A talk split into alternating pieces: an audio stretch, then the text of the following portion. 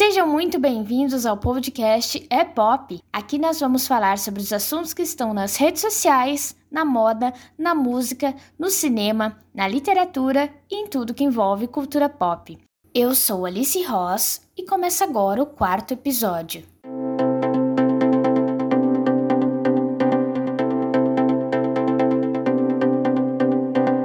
Antes de entrar no tema do programa, eu quero divulgar o arroba do podcast no Instagram, arroba podcast é pop. Por lá, eu aviso a data de lançamento dos próximos episódios e também interajo com vocês. Hoje eu recebo o primeiro convidado do E-Pop, que vai nos contar um pouco mais sobre como eram produzidas as festas nos anos 80. Eu tô aqui com Luciano De Ross, cofundador do grupo Narada Funk Show, um dos mais populares em Porto Alegre. Além de ser um dos fundadores, o Luciano também é meu pai, por isso sobrenome. Seja muito bem-vindo, Luciano. Obrigado, Alice. É prazer estar aqui. Vamos recordar um pouco os anos 80. Eu que agradeço. A tua participação vai ser muito importante para compartilhar essa experiência com os ouvintes. Bom, para começar, eu quero saber como e quando surgiu o grupo.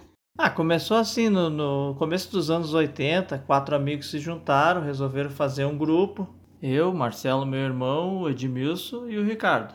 E a gente começou, pega um, um som aqui, um som ali, e a gente começou a botar um som no, no clubezinho lá perto do no Morro Santana lá. Vocês são do Morro Santana, né? Vocês começaram no Morro Santana. Isso, no Morro Santana. Não existia nenhum nenhum sonzinho para ir no bairro na época, então a gente a gente resolveu, ah, vamos fazer. Um pega um aparelho daqui, outro pega o um aparelho dali e a gente começou a fazer sozinho no salãozinho. Bom, e é importante falar que nos anos 80 nós não tínhamos várias tecnologias que nós temos hoje em dia, né? Nós não tínhamos telefone celular para trocar mensagens, nós não tínhamos redes sociais, a questão dos aparelhos eram muito diferentes, né, em relação à função de DJ até mesmo para a própria divulgação. Então, eu quero que tu conte um pouco como foi esse processo de início, tanto para adquirir os aparelhos, quanto para fazer a própria divulgação. Como vocês faziam isso?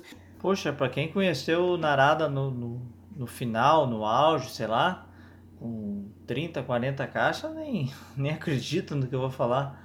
A gente começou com um aparelho, sei lá como é que chamava aquilo, um 2 em 1, um, acho e um prato que a gente ligava nele para não para a música não parar. Com o passar do tempo, a gente foi a gente montava as caixas em casa, fazia lá com a ajuda do, do meu pai na época, que, que serrava os troços, porque a gurizada não sabia nem serrar uma madeira direito. Só na força, todo mundo, todo mundo na volta dando apoio, incomodando, mais incomodando do que.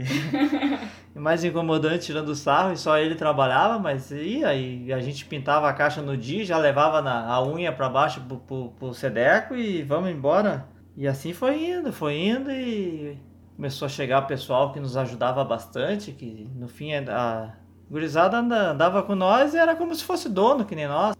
E como funcionava a divulgação? Vocês passavam em alguns grupos ou vocês iam até algum ponto da cidade para fazer essa divulgação das datas das festas?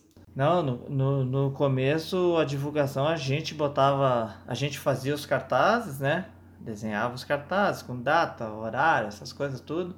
E a gente ia nos mercados, pedia para colocar no mercado, colava nos postos, sujava a cidade. E fazia as coisas. Nem faixa a gente fazia no, na época, porque era muito chique né? para nós. Não cabia no orçamento. Mais tarde que a gente começou a fazer faixa. E aí, conforme vocês foram ganhando, vocês foram investindo no projeto. Sim, todo, todo o valor que a gente tirava do, do, daquela festinha, a gente ia comprando uma coisinha aqui, uma coisinha ali para melhorar, né? Uma aparelhagem. E graças a Deus a gente foi subindo, a gente foi crescendo, e pegando o gosto também. Mas só para entender, vocês tinham alguma separação de salário ou vocês pegavam o dinheiro e colocavam todo o investimento? Era tudo investido. No começo era o... no começo a gente tinha um, um financeiro que era um dos, dos, dos donos. Foi a única vez que teve financeiro. Nosso amigo Ricardo, meu Deus do céu, era uma briga para comprar, tirar um dinheiro para comprar um disco, mas o ali a gente deu um pulo grande por causa dele. Ele foi muito rígido com a gente e foi bem valoroso. Então era mais para diversão. Vocês pegavam o dinheiro para poder investir e continuar se divertindo e divertindo as pessoas que frequentavam o som. É, mas era diversão, mas uh, que nem eu falei, essa parte do financeiro foi muito importante no começo, né? Pra gente dar um salto de qualidade no, nos aparelhos e nas caixas também, que depois a gente, a gente com o tempo começou a comprar caixa, paramos de, graças a Deus, incomodar o coitado do velho lá para cortar a serrote, os troços.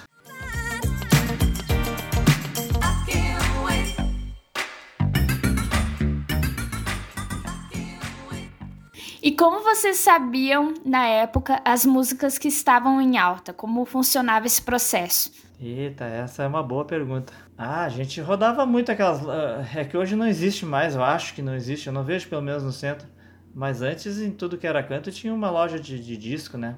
E era comum ver a gente lá escutando um disco aqui, um disco ali. Ah, escutava na rádio durante a semana e corria pro centro para ver se achava. Se eu não me engano, tem loja na Andradas ainda. É. Pesquisei no Google esses dias para fazer a pauta. Se eu não me engano, em Porto Alegre, no centro, tem na Andradas. É, antes existia muito. Existia bastante.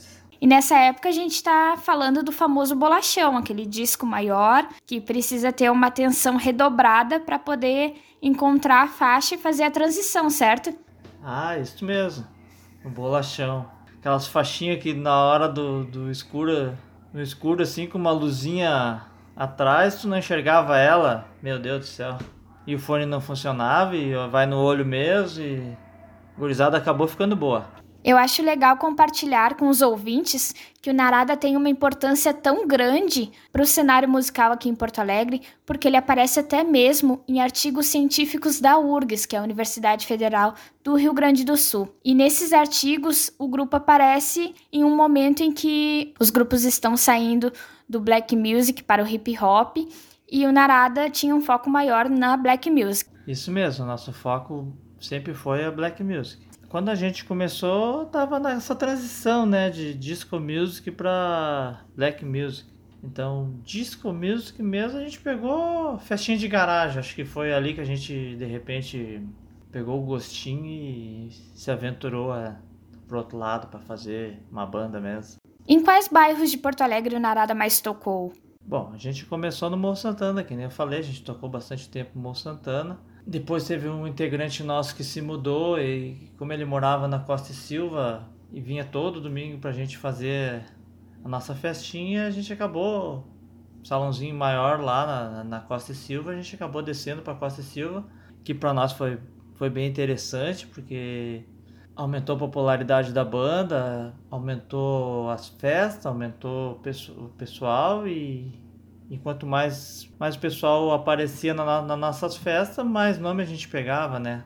A divulgação também funcionava muito a partir do boca a boca. Ah, nessa época a gente já, já mudou, né? A gente já, já ia para Andradas, dava um panfleto, o pessoal que ia numa festa já com a, com a, comunicação que a gente fazia na festa já voltava, já sabia onde a gente ia tocar, então a coisa ia melhorando, né? Nada se comparado ao dia de hoje, mas já evoluiu bastante do começo que quando era só na base do cartaz, né? A gente inventou de fazer umas festas de aniversário, né? Cada ano a gente fazia uma festa de aniversário. Teve uma festa que a gente fez que era se a festa começava às 11, era 10 e 15 já tinha fila, 10 e meia. E hoje em dia algumas pessoas que te encontram ainda lembram desse tempo, né? Ah, sempre a gente, a gente sempre encontra alguém, né? Esses dias eu fui jogar um futebol aí, o cara tô jogando aqui, jogando ali, o cara se, pô, cara, tu não é assim, o Luciano do Narada, não sei o quê. É, essas coisas sempre acontecem, né? E é bem legal a gente encontrar as pessoas daquela, daquela época. Bem legal mesmo. E quanto tempo o grupo durou? Ah, o grupo acho que durou uns 8, 9 anos. A gente. É que quando o Black Music começou a perder força e trocar pro, pro, pro rock, essas coisas assim, a gente, a, a gente até tentou mudar junto, mas a gente meio que perdeu a identidade. Então aí o nosso público ele era black music. Acho que a gente devia ter ficado no black music e insistido mais. Então várias coisas comprometeram, né, para coisa não dar certo. A gente tentou mudar e devia ter ficado. O pessoal também começou a casar e, e ter outros compromissos e isso também afetou bastante. Essas coisas e como a gente já não levava tão profissional o negócio, acabou sobrando para a banda, né? É verdade. E para finalizar, eu quero fazer uma pergunta em relação às mudanças tecnológicas dos últimos anos para cá, porque muitas pessoas que estão escutando E-pop têm menos de 40 anos, menos de 30 anos e não têm noção das limitações que vocês enfrentavam nos anos 80. Na verdade, a gente tem noção, mas perto do que a gente tem hoje em dia é muito diferente, porque nós temos softwares de edição, uh, programas mais avançados que facilitam muito esse trabalho de DJ. Então, com as ferramentas que nós temos hoje em dia, qual é a principal mudança em relação ao profissionalismo do grupo que vocês poderiam ter na década de 80? Ah, que pergunta complicada e difícil. é para pensar. Ah, eu acho que seria bem mais, bem mais fácil, né? A gente poderia usar ferramentas de hoje. Não que hoje seja fácil, tá? acredito que não seja também. Sempre vai ter essa dificuldade, tu sempre vai ter que estar tá de olho no salão para ver se o salão tá cheio, se tá vazio, se, se a música que tu botou não agradou, tu já tem que mudar o. botar uma, um pouco diferente, uma coisa assim. Mas com a tecnologia a coisa deve ter ficado melhor, deve ter ficado mais fácil. Tu acha que vocês seriam mais profissionais se vocês tivessem, por exemplo, acesso às faixas separadas, ao invés de discos, de bolachões, como a gente estava falando antes? Não, não, isso não. Acho que a gente só ia ser mais profissional se a gente passasse todos esses anos que a gente passou e voltasse lá para trás de novo, porque profissionalismo não era muito nosso forte, não. A gente teve muito profissionalismo no começo e depois a gente meio que. Faltou um pouco de maturidade. Faltou bastante. Faltou bastante. Mas, fechamento, assim, o balanço final é que valeu a pena. Ah, valeu. Fazer tudo de novo. Então, muito obrigada. Espero que vocês tenham gostado da participação do Luciano, meu pai, aqui no episódio, porque é muito legal poder entender coisas que a gente não viveu, né? através do olhar de outras pessoas e poder também saber que hoje a gente está vivendo uma era muito diferente. Sim, é tudo aprendizado, né? Da, da, daquele tempo, talvez o pessoal vai, foi se modernizando e tecnologia chegando, e é isso aí.